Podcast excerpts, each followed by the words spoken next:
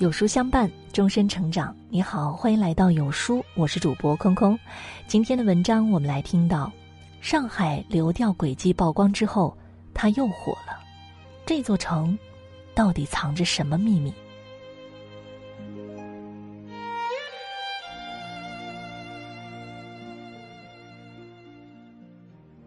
近两个月，疫情在多地卷土重来，牵动着我们的心。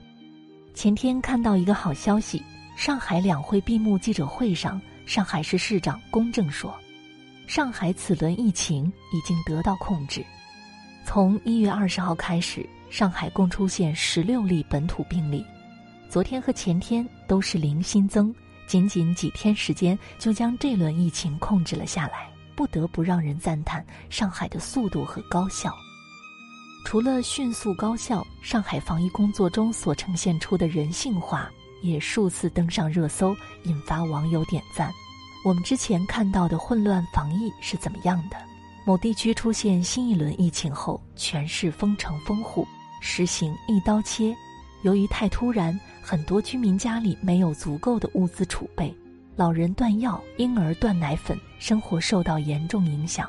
反馈无望的他们，只好跑到人民日报的微博下面求助，字字句句都透着绝望和焦急。还有某个地区一个老人出门转悠，被村干部发现了，村干部指使执勤人员把老人绑在树上，嘴里还不停的谩骂：“绑紧点儿，再出来我砸死你！”这是人，而动物就更加不用说了。一个网友在微博上求救。他们被要求集中隔离，但是不准带宠物。二十一天隔离之后，宠物肯定得死。还有一些地方直接限制居民两天内自行处理宠物，如果不执行，社区将采取强制措施。所谓的强制措施是什么？令人不寒而栗。而上海是怎么做的呢？一月二十一日通报三例本土病例之后，下午一点。上海黄浦区就分批次将昭通路居民区的居民转移到宾馆集中隔离。暖心的一幕出现了，居民们在前往隔离点时被允许带上自家的宠物，解了宠物主人们的后顾之忧，不用担心小猫小狗们独自在家无人照料了。宠物也是一条鲜活的生命，甚至是一个家庭成员。如果因为无人照料而死去，对主人来说，无异于锥心之痛。对比上面别的地方置宠物生命于不顾的做法，我由衷的感到这个政策的暖心之处。之后几天，上海每天都有新增病例，并划定了几个中风险地区。针对中风险地区里面那些有困难的特殊人员，社区志愿者每天两次上门问候。并提供送餐、送药等服务，不让他们的生活被隔离所影响。上海流动餐车成了一道亮丽的风景线。一月二十五号，上海复旦大学附属妇产科医院在进行例行核酸检测时，因为发现了个别疑似感染者，临时封院。一个网友的老婆当时正在里面做产检，于是被封在了里面。他说。虽然事出突然，但医院的各项安排让他们感到很安心，没有出现惊慌和混乱。他感受到了上海防疫的专业和人性化。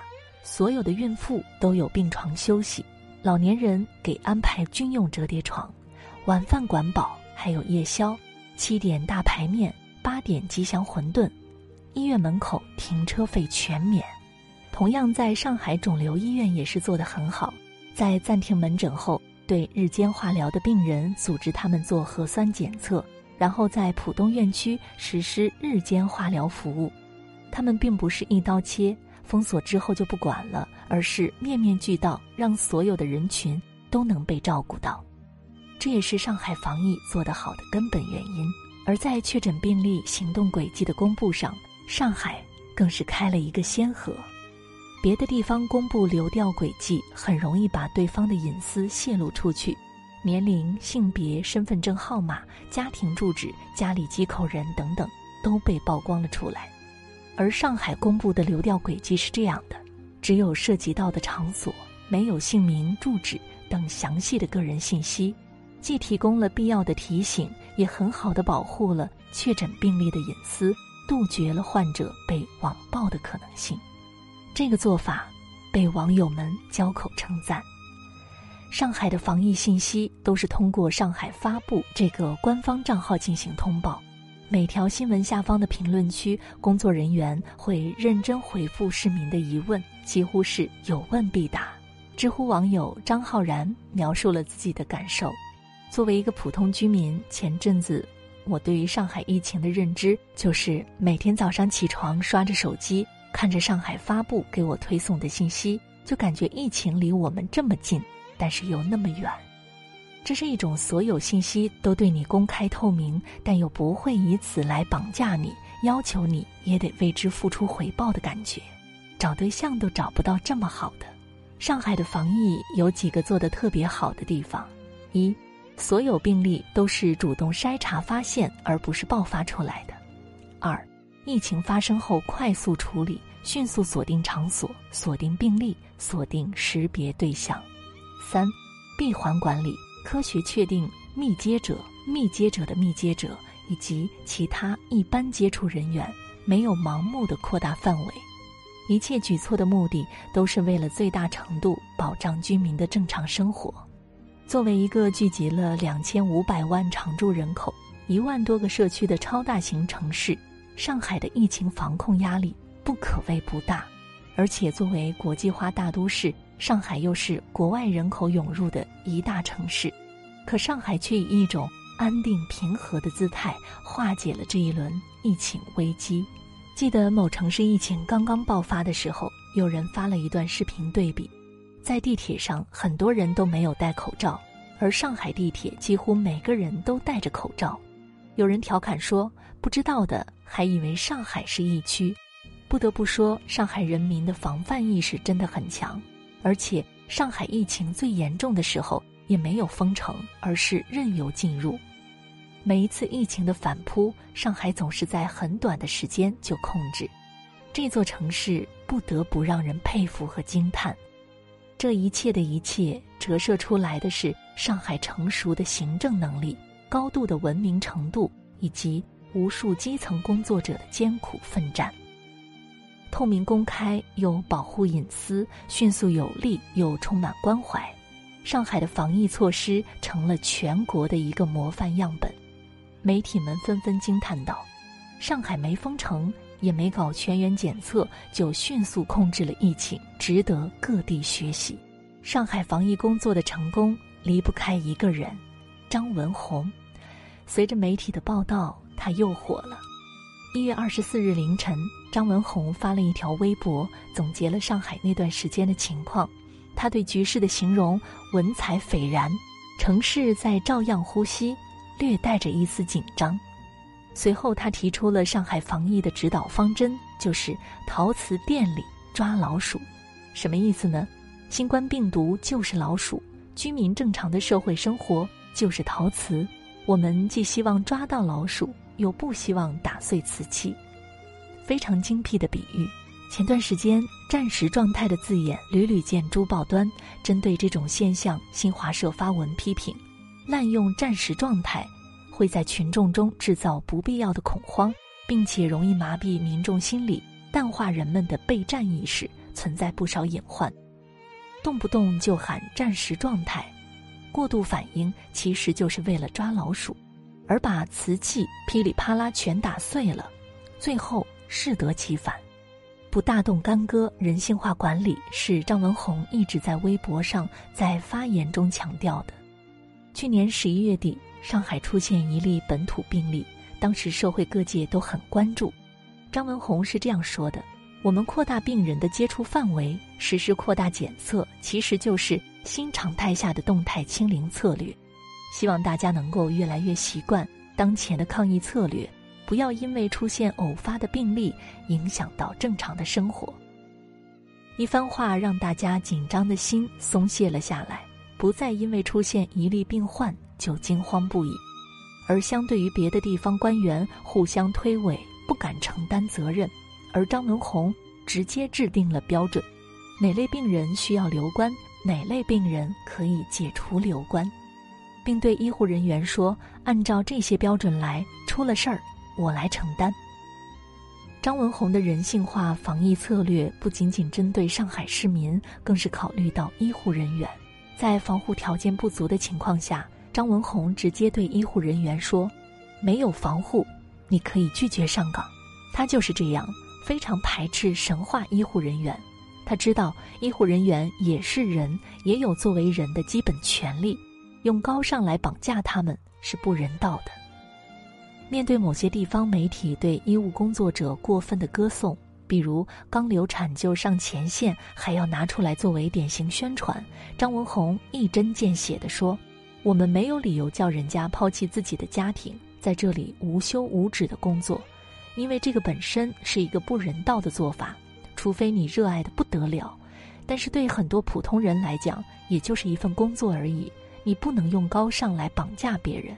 上海正是因为有张文宏这样的专家坐镇，才能在防控疫情时兼具专业度与人性化，收获民众的一致好评。著名的媒体人龚晓月对张文宏和上海都给出了很高的评价。张文宏医生这样的知识分子，大抵是上海这座以东西交汇为底色的城市追求专业主义与精英治理的最新标杆。他很专业，他不吹牛，他远离意识形态，他彬彬有礼，他从不带货，他会硬刚某些红人，他也会拒绝非议其他抗议模式。上海一直外松内紧，在承担了中国多半国际航班和物流的压力下。社会生活张弛有度，上海是第一个对湖北人解禁的城市。之后，包括爆发过一波的北京在内，上海从未对任何地区发布过歧视性准入政策。上海虹桥枢纽的防疫人员总是在大声告诉你，这里承认全国各地的健康码，让你快速通过。这就是治理水平与文明程度。我没在上海长期居住过。只是因为工作原因去过几次，但是短暂的接触也让我对这座城市留下了很深的印象。上海是一座长期被妖魔化的城市，高高在上、排外、魔都是人们给它贴上的标签。但是你若是仔细的了解一番，就会发现这些刻板的印象全都会不攻自破。上海的气质很复杂，有林立的高楼，也有古朴的巷弄。生活在其中的人最容易感受到的就是这座城市的包容性。无论你是宅男宅女、二次元爱好者，还是同性恋独身主义者，都可以找到自己的一席之地。而且很多相关的活动也只能在上海举办。在上海街头随处可见的二十四小时便利店，让你在任何饥肠辘辘的时刻。只要走到那盏灯光里，就能抚慰自己的肠胃，寻找到一种温暖的踏实感。上海的行政能力在全国首屈一指，反映到平常生活中就是办事儿方便，只要按照给出的清单准备材料，就可以不用来回跑。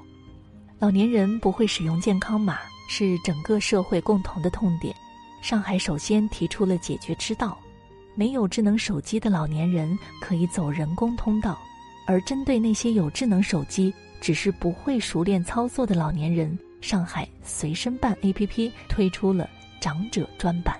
这个版本放大了显示字体，并且将老年人最常用的四个板块——随身码、就医、乘地铁、坐公交放在一起集中展示，方便老年人操作。以上这些都是非常小的细节。却真实的体现了一座城市的温度，体现了一座城市便民利民的决心。衡量城市文明程度的标准，不是建起了多少高楼大厦，不是它有多么繁华，而是这座城市有没有俯下身去，倾听最基层百姓的呼声，解决他们的需求。从上海对待民众、对待老人、对待特殊人群，乃至对待小动物的态度上。我们都看到了答案，有一个提法叫“上海精神”，最新的版本是互信、互利、平等、协商、尊重多样文明，谋求共同发展。搁在从前，我会觉得这些字眼很虚，而现在，我觉得这就是上海的真实写照。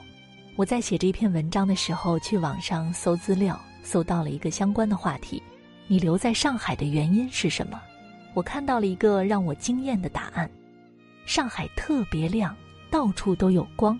我觉得我只要站在光里，我就能够虚张声势，我就能够咬着牙，我活得特别坚强。我觉得我这么多年都过来了，我受了那么多的苦，我受了这么多的气，我觉得我什么都不怕。让生活在这里的年轻人感到温暖、尊重、希望，就是上海最大的魅力吧。